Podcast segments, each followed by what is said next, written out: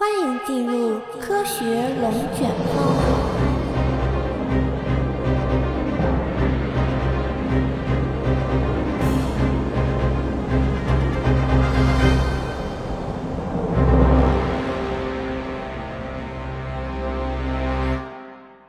无论是坐在沙发上看着电视节目，还是坐在电脑前办公，又或者躺在被窝里刷着手机。在我们面前的都是一种叫做液晶的显示器。现代人的生活一天当中大部分的时间都是对着它。大家好，我是小叶，欢迎来到科学龙卷风。大家可能都听说过，物质可以有固态、液态和气态。那大家有没有思考过，液态晶体这种特殊的物质状态是如何被发现的呢？这竟然是一个植物学家和胡萝卜之间的有趣故事。一八八六年秋的一天，奥地利布拉格的胡索瓦第五大街上走过几个气喘吁吁的年轻人，他们每个人肩上扛着一个麻袋，看样子相当沉重。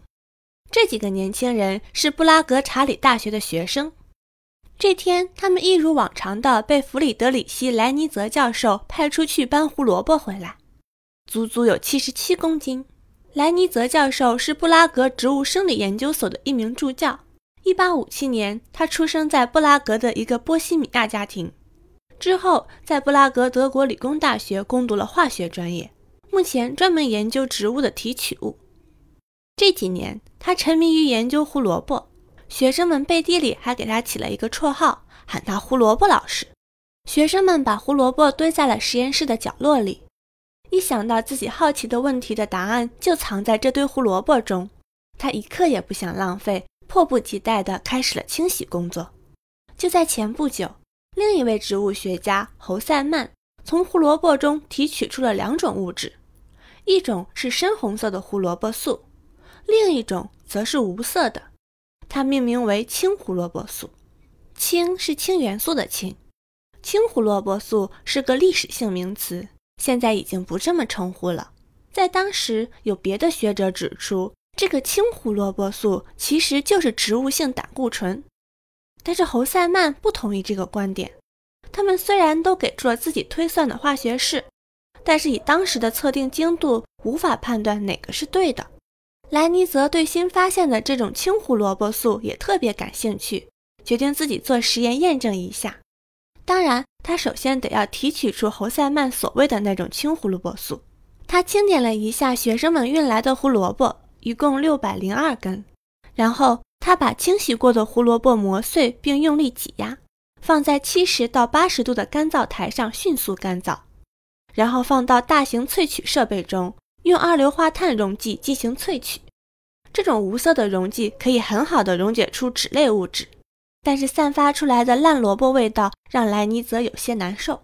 通过一系列的复杂操作，最后在甲醇中反复重结晶。终于将青胡萝卜素提纯出来，不过看着试管底部这一丁点儿的物质，莱尼泽有点失望。他称了一下重量，从七十七公斤的胡萝卜中才提取出来八克青胡萝卜素。但不管怎样，有了这点物质，就可以开始下一步实验了。那么要怎么证明青胡萝卜素到底是不是胆固醇呢？莱尼泽是这样想的：如果青胡萝卜素和胆固醇是同一种物质。那么分别测定它们的物理化学性质，所有的性质应该是一样的。当然了，逻辑上讲，这种方法本质上是不能证明两种物质相同的。不过相反，只要两者有一个性质不同，就可以证明青胡萝卜素和胆固醇不是同一种物质。这其实就是科学实验的一般方法：首先提出一个问题，建立一个假设，然后通过实验来验证假设。如果通过实验证实或者证伪了这个假设，那么就在一定程度上回答了这个问题。实际实验是这样的：莱尼泽用植物甾醇、谷甾醇、胆固醇、丙戊醇作为参考物质，比较它们和青胡萝卜素的性质。首先分别对它们进行旋光度测定，也就是用偏振光通过它们的氯仿溶液后，测定偏振角度的改变大小。结果，青胡萝卜素对偏振光的偏转角度为负三十七点四度，与其最接近的是丙戊醇和胆固醇，分别是负三十七点五度和负三十九点二度。再用这些物质分别和醋酸丙甲酸进行反应，得到它们的醋酸酯和苯甲酸酯。莱尼则比较了每一种物质的熔点，发现胆固醇和青胡萝卜素的熔点接近，它们的醋酸酯和苯甲酸酯的熔点也很接近。看起来青胡萝卜素和胆固醇的性质非常接近。莱尼泽本人非常倾向于这一判断，但是出于科学的严谨性，目前现有的数据还并不能完全断定就是同一种物质。毕竟测定的数值还是有一定差异的。这是测定误差呢，还是物质不纯呢？或者根本就是不同物质呢？都有可能。他把这些数据记录好，写成了论文发表，这事儿就暂时搁着了。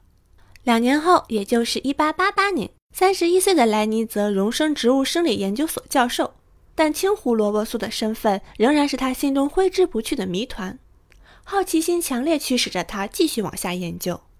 但是七十七公斤提取八克青胡萝卜素，这确实是太难获得了。考虑到之前的研究，青胡萝卜素和胆固醇的性质那么相似，他想，不如就先从胆固醇开始研究，搞清楚性质后，再着手研究胡萝卜提取物。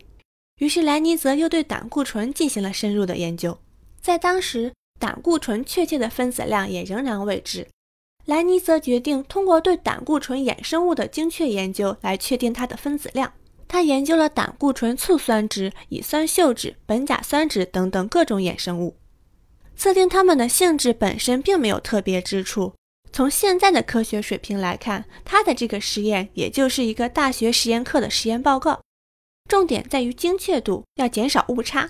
但是就在他观察胆固醇醋酸酯的冷却过程时，奇怪的事情发生了，它在固化之前会发生非常奇特的色彩现象，在反射光下观察，能看到一个地方出现了强烈的翡翠绿色，然后会迅速扩散到整个样品，接着又变成蓝绿色，有些地方则是深蓝色，然后又变成黄绿色、黄色、橙红色，最后变成鲜红色。而在研究胆固醇苯甲酸酯的时候。莱尼泽发现了更惊讶的事，它首先会在一百四十五点五摄氏度时开始融化，但这时候并没有融化成透明物质，而是半透明的乳白色浑浊液体。开始，莱尼泽认为是杂质在作怪，但是他仔细检查后发现，这种化合物无论是在显微镜中，还是用晶体学检查，都没有发现不均匀的现象。而如果继续加热，在达到一百七十八点五摄氏度的时候，浑浊会突然消失，变得澄清。反过来，在融化的透明物质冷却的过程中，会在一个位置出现深紫罗兰色，然后迅速扩散到整个物质，并几乎同样迅速的消失，然后出现均匀的浑浊。浑浊保持一段时间后，进一步冷却，会第二次出现相同的颜色现象。并且除了蓝紫色，还会显示和醋酸胆固醇酯类似的变色现象。与此同时，出现结晶现象。而此时，他又突然意识到，用青胡萝卜素做酯化实验时，它的苯甲酸酯是有同样的变色现象，而醋酸酯却没有。这分明就证明了青胡萝卜素和胆固醇是两种不同的物质。这个问题虽然得到了解答，但是新出现的这种神奇的变色现象。更加让莱尼泽百思不得其解。他从没见过结晶过程中的变色现象，更没见过二次融化现象。以他所掌握的知识，完全无法解释。他翻阅了很多文献。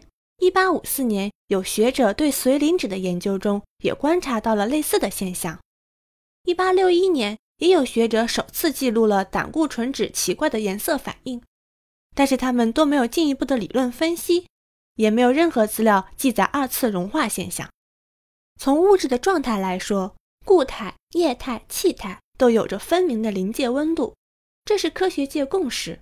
但是像这样半浑浊的融化现象，还真是头一回遇到，这太违反科学常识了。莱尼泽的知识结构大厦此刻就好像马上要崩塌一样。为了更进一步理解这种现象，莱尼则到处打听。了解到了北莱茵州亚琛理工学院的奥托雷曼，他是一名晶体学方面的专家，或许可以向他请教讨教一下。那年三月十四日，莱尼则写了一封十六页的长信，他用工整的哥特体字母详细记录了他所观察的现象和数据，寄给了雷曼。科学探索的过程中，经常会出现这样偶然的事件，就好像出现了一个支线剧情一样。如果只抓住自己的主线，那么很可能就丢掉了一个新发现的机会。而莱尼则就没有放过这条支线。发现异常，往往是发现成果的前提。当事情没有朝着自己的想象发展时，很多时候其实就是突破的时刻。那么，这种异常的二次融化现象和结晶过程中的变色现象到底是怎么回事呢？收到信件的雷曼教授又是如何回复的呢？我们在下一期揭晓答案。好啦，以上就是本期科学龙卷风的全部内容。本期文稿由科学无双作者朱文亮提供，欢迎大家关注哟。